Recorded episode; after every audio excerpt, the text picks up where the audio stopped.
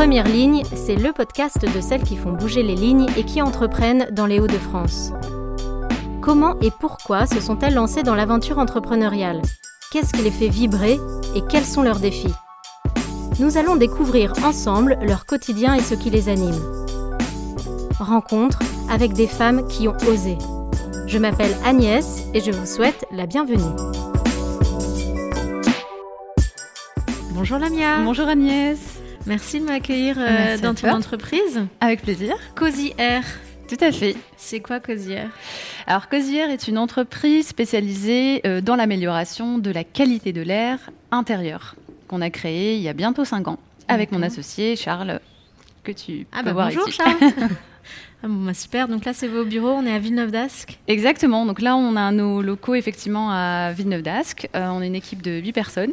Oui. Et euh, du coup, ben, on a plusieurs pôles euh, également chez Cosière. Donc plus une partie technique et puis une partie euh, commerciale euh, et communication. D'accord. Est-ce qu'on peut visiter un petit peu euh, l'entreprise? Avec plaisir. Donc là, effectivement, tu as tout le pôle euh, plutôt commercial, euh, communication. Euh, et de ce côté-là, euh, bon, on n'est pas très loin, hein, mais ça permet d'échanger également. Et du coup, là, c'est plus la partie data, développement informatique, euh, plutôt hardware, sur les objets connectés que je pourrais te, te présenter. Et du coup, bah, c'est là où on travaille aussi toute la partie servicielle. D'accord.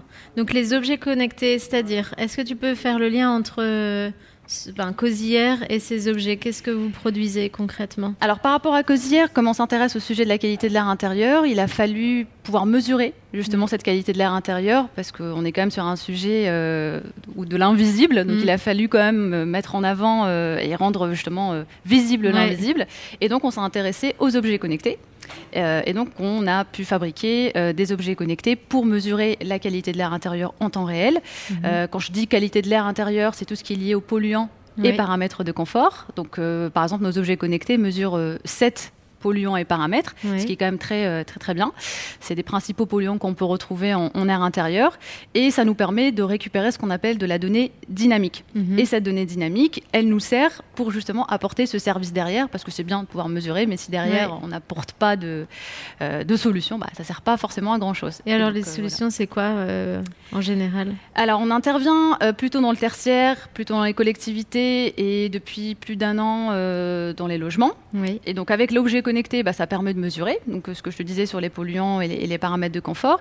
Et après, on associe ça à des données statiques. Alors, Mhm. qu'est-ce qu'une donnée statique d'un bâtiment? C'est tout ce qui est lié à la superficie, par exemple, du bâtiment, euh, les équipements type ventilation, chauffage, les fenêtres et les activités qu'on peut avoir euh, justement dans le bâtiment. Mhm. Et quand on associe ça, donc données dynamiques des capteurs, données statiques du bâtiment, on en sort en fait des méthodes de calcul et ça permet de te dire est-ce que euh, la problématique elle vient de temps de ta fenêtre, de ta ventilation qui Mhm. fonctionne pas, parce que tu as utilisé un produit d'entretien qui est hyper nocif et puis derrière on te conseille justement sur la manière d'utiliser ces produits d'entretien, le choix aussi de ces produits Oui. euh, ou par exemple, on peut détecter un dysfonctionnement d'une ventilation qui euh, a un impact sur euh, le taux de renouvellement de l'air dans la pièce, par exemple.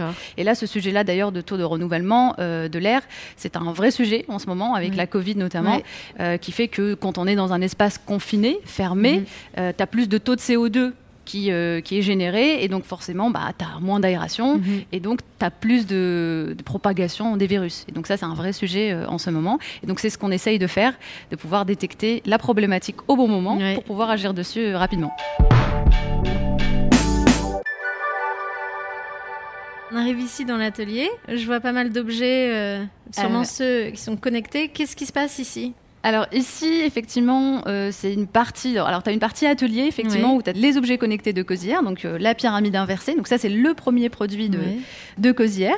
Très Euh, design. tout à fait. Donc, le design est hyper important chez Cosière. J'insiste dessus. Et on voulait effectivement quelque chose d'assez original. Et donc, ça, c'est le deuxième produit de Cosière, donc en forme de plutôt mural. Et du coup, il peut justement se fixer au mur, contrairement à la pyramide qui peut être posée. D'accord. Donc là, effectivement, donc ça c'est une première partie où quand on reçoit les capteurs, on va pouvoir les assembler et mhm. les, calibrer, etc. Et après, on a aussi toute une partie de réunion. Donc, c'est là où finalement fusent toutes nos idées avec l'équipe. et de l'autre côté, bah, c'est un petit peu une, petite bibliothèque à trophées. À trophées. voilà, là, quand on n'a pas forcément le moral, on vient ici et, et, bah, ça nous rebooste. Voilà.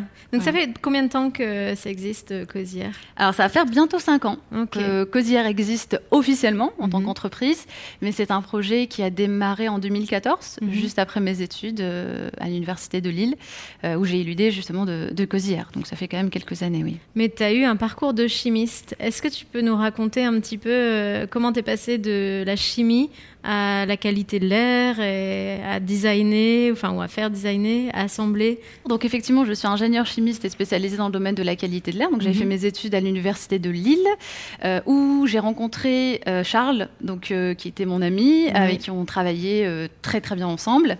J'avais rencontré en Master 1 euh, en 2012. Euh, et en fait, en 2014, enfin à la sortie de nos études, donc lui crée sa première entreprise dans le domaine de la qualité de l'air. Donc c'est un peu lui qui est un précurseur sur le sujet. Et euh, du coup, moi, j'avais accompagné sur, sur le terrain. Je venais de finir un stage en laboratoire qui m'avait pas forcément plu. Et euh, je savais pas trop euh, quoi faire. Et euh, j'ai ce côté assez indépendant aussi. Et du coup, je voulais, voilà, voulais faire autre chose.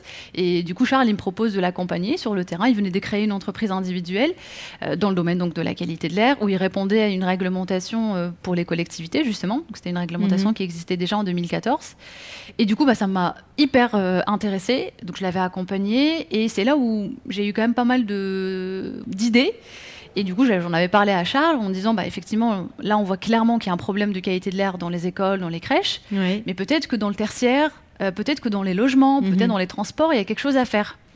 Euh, je trouvais aussi la méthode, parce que c'était une méthode assez très réglementée, euh, donc il fallait la respecter. Je trouvais qu'elle ne prenait pas en compte tous les polluants de l'air intérieur. Le côté temps réel était quand même très intéressant au lieu de le faire sur une semaine. La qualité de l'air, c'est quand même tout le mhm. temps. Et bah, mesurer sans apporter des actions correctives, bah, c'est pas, euh, c'est pas très mmh. intéressant. Et il fallait aussi avoir en tête que les personnes qu'on avait en face de nous, c'est des personnes qui ne comprennent pas le sujet de la qualité mmh. de l'air. Donc il a fallu aussi euh, simplifier le message. Euh, au lieu de te dire que c'est 40 microgrammes par mètre cube, mais je te dis bah, c'est bon, c'est pas bon, pourquoi c'est pas bon et qu'est-ce qu'il faut faire? Mhm. Là, effectivement, on sensibilise la personne et elle comprend ce qu'elle doit faire. Et à partir de là, donc j'en parle à Charles et il me dit bah écoute, euh, c'est hyper intéressant, euh, on écrit un, petit, un petit document et je décide de faire l'IAE. D'accord. Alors l'IAE, j'ai suivi un master 2 en entrepreneuriat et management de l'innovation. Mhm. Et ce qui est intéressant à l'IAE, c'est que du coup, bah, j'arrive avec l'idée et je travaille pendant toute l'année sur l'idée. Et c'est juste génial. Et finalement, c'est là où tu t'es formé à devenir entrepreneur. Tout à fait, exactement. Parce qu'en chimie, euh, c'est très bien, mais on nous apprend pas forcément euh, tout ça. Euh, enfin, le monde de l'entrepreneuriat, moi, en sortant de l'université, j'y connaissais absolument rien. Et justement, bah, j'ai eu des notions en marketing, en stratégie, en com, en gestion d'entreprise, etc. Et c'est là que je découvre qu'il y a des incubateurs qui peuvent également nous aider et euh, avoir des financements. Et on a eu justement les financements de la région. Euh, donc ça, c'était en 2015. Donc je suis restée deux ans à l'incubateur euh, Créinov. Charles m'a rejoint juste après, parce que du coup, son entreprise individuelle a fermé. parce que la réglementation avait sauté. D'accord. Et du coup, bah, finalement, on s'est retrouvés à travailler ensemble. Hein. On voulait le faire dès, le départ. Et du coup, pendant deux ans, on a travaillé sur, sur le sujet de la qualité de l'air, sur la solution donc de capteurs, d'applications. Et on a créé en 2017.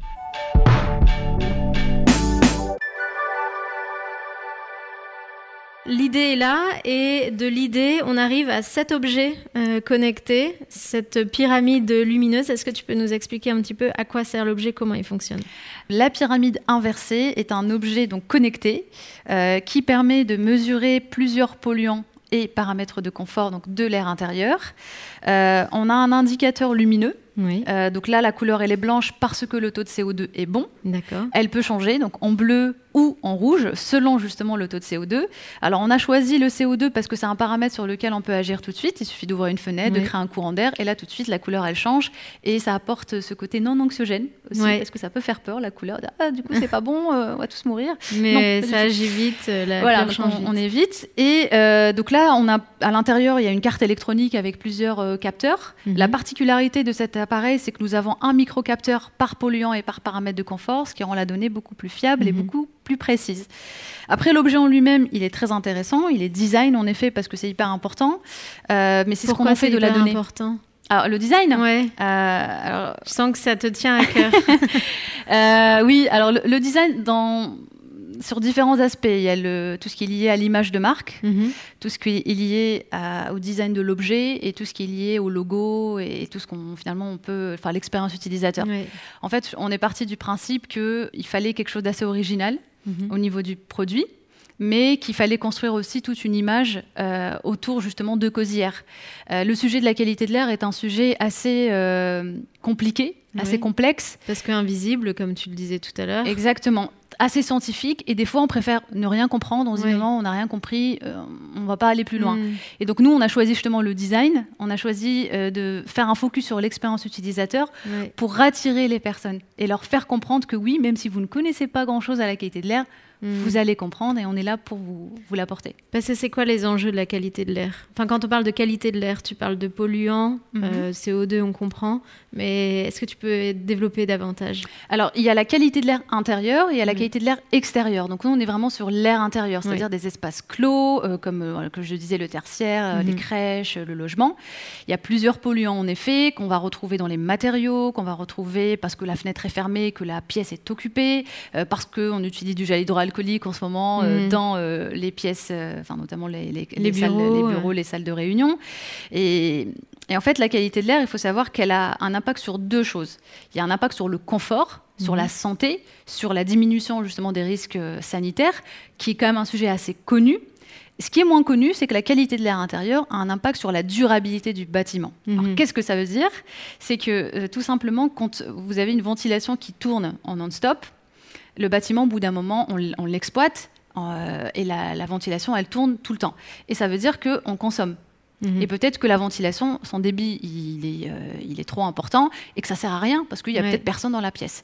Et donc finalement, nous, on essaye de jongler entre le confort, mais en même temps faire des économies d'énergie et préserver le bâtiment. Et le fait de faire ça, ça redonne de la valeur immobilière au bâtiment. D'accord. Et donc aujourd'hui, c'est pour ça qu'on on adresse le sujet plutôt aux exploitants euh, Mm. et au B2B.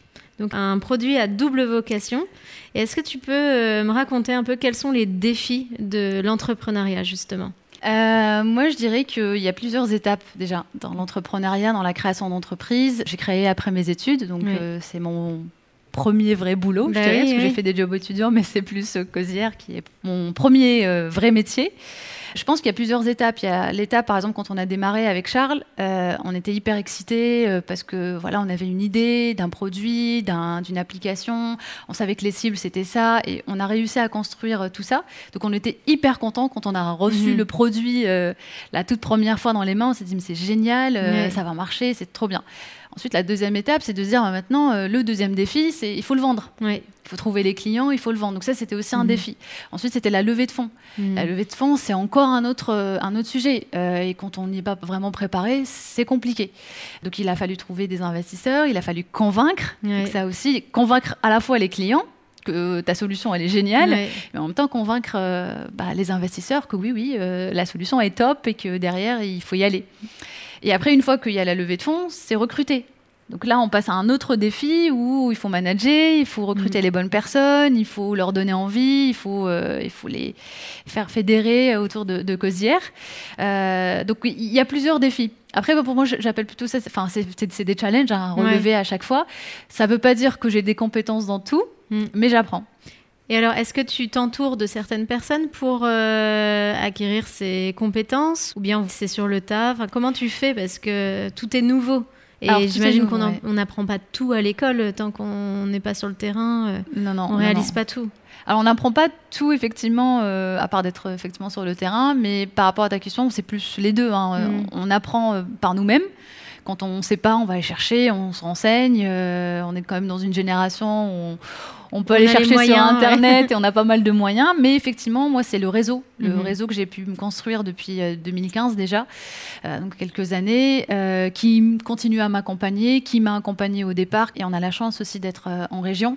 Et il y a pas mal d'accompagnement. Et quand je dis accompagnement, ça peut être financier, comme ça peut être un accompagnement sur un sujet qu'on maîtrise pas, sur une compétence qu'on n'a pas. Et là, on trouve toujours les bonnes personnes. Et moi, j'ai les deux. on a les deux avec Charles, euh, compétences en interne et euh, réseau.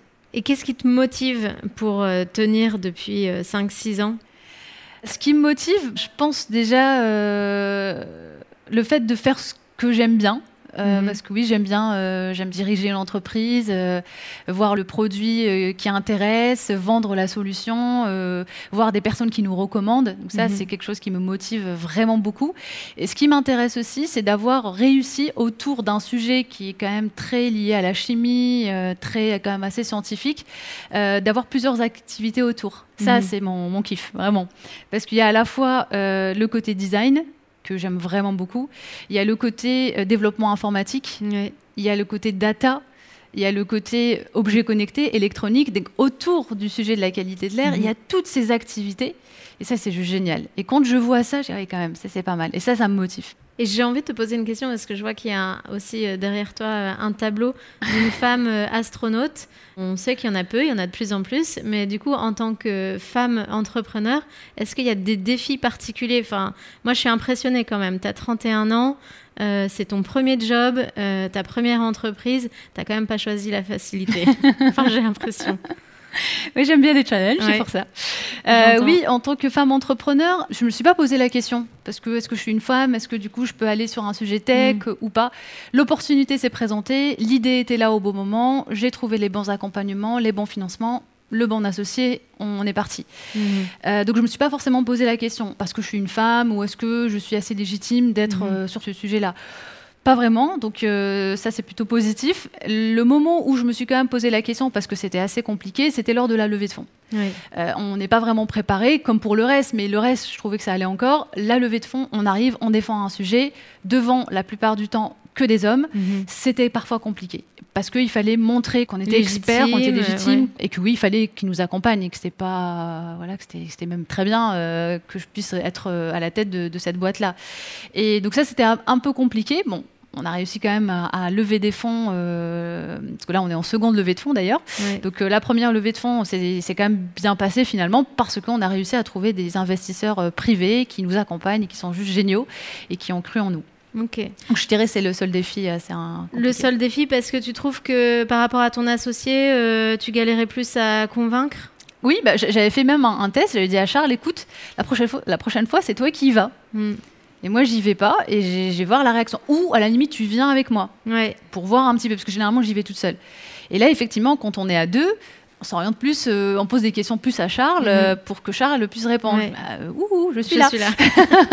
Donc, on, a fait ce test-là. Mhm. Et après, je dis à Charles, non, non, mais tu sais quoi J'y vais et j'irai toute seule et mhm. on, verra. Parce que oui, ok, on a testé, on a vu qu'effectivement il y avait ça, mais euh, j'irai toute seule et on verra, on verra ce que ça donne. Et au final, bon, on a quand même réussi, donc euh, je suis plutôt, plutôt contente. Bah, bravo. Alors dernière question à toi, Lamia. Euh, qu'est-ce que tu souhaites pour ton parcours d'entrepreneur là pour ces cinq prochaines années Waouh Je me pose justement cette question en ce moment. Déjà, j'espère euh, emmener Cosière le plus loin possible parce que je pense qu'il y a encore des choses à faire. Je parlais de la levée de fonds, effectivement, on est encore en train de préparer une deuxième euh, qui sera sûrement plus importante que la première. Donc moi, déjà, si j'arrive euh, à emmener Cosière le plus loin possible, et quand je dis le plus loin possible, c'est l'international, parce que c'est mhm. vraiment c'est ce que je vise depuis, depuis le début, et de continuer à avoir cette vision que j'ai depuis 2015, euh, parce que mm. c'est la même, et ça c'est hyper important, de continuer à avoir cette vision et euh, de pousser le plus loin possible qu'Osière, je pense que j'aurais réussi. Eh ben, je te le souhaite. Merci, beaucoup, pour euh, ton temps. Et puis on se dit à très bientôt pour un prochain podcast de Première Ligne. Merci.